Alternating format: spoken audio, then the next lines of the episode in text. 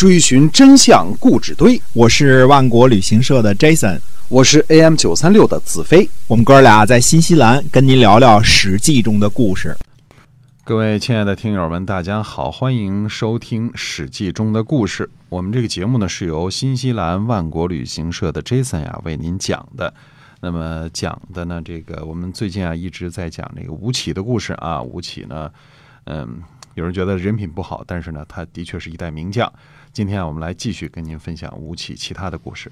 嗯嗯，呃，魏文侯呢，于公元前三百九十六年去世，继位的呢就是原来的那位太子姬，是为魏武侯。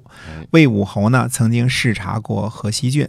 在西河之中啊，就是中流啊，沿河而下的时候，魏武侯呢就赞叹说：“说美哉乎山河之固，此魏国之宝也。”啊，说这个，嗯，怎么说呢？这个你看多多雄壮啊，山河如此牢固啊，这是魏国的宝宝贝。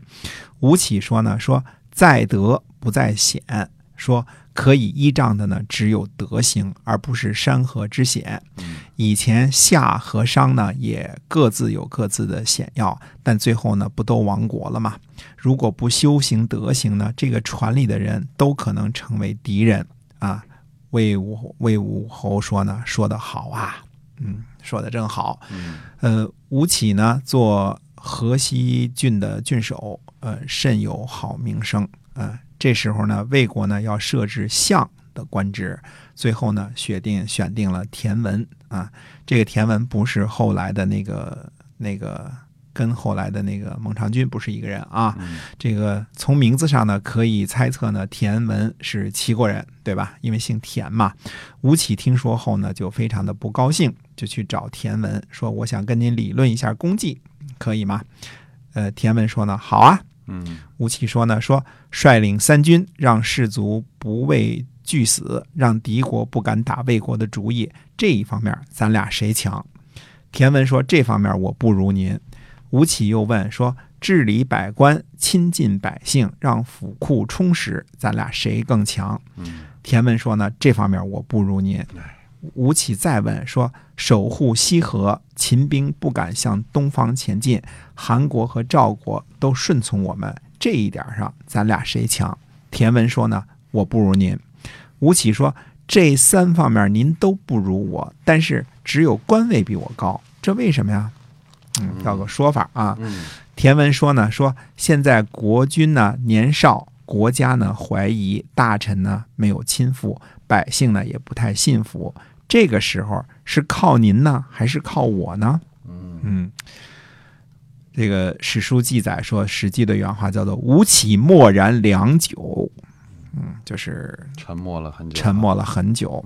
最后说呢，说还是得靠您呐。嗯，田文说呢，这就是为什么我的官职在您的之上的缘故啊。这个吴起呢，才意识到自己呢，这个能力超不过田文。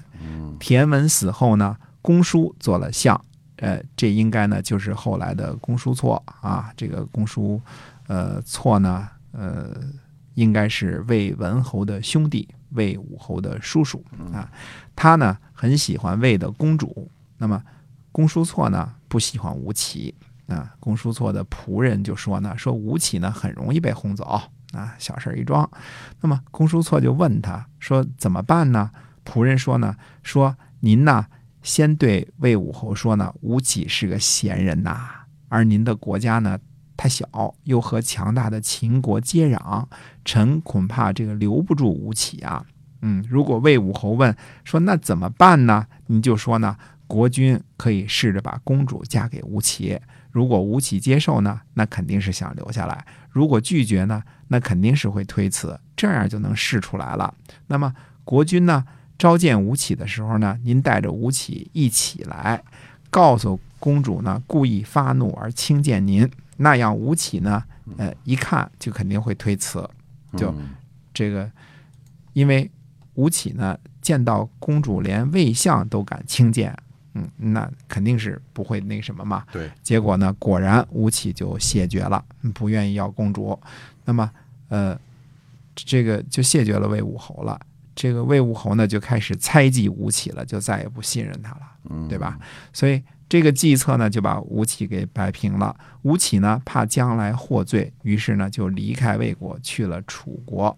呃，吴起呢，前往楚国的时间应该是在公元前三百八十四年，或者是左右。哎，三百八十四年，嗯，是的。那我们今天啊，这个吴起的故事呢，就先跟大家聊到这儿了啊。希望您能够喜欢。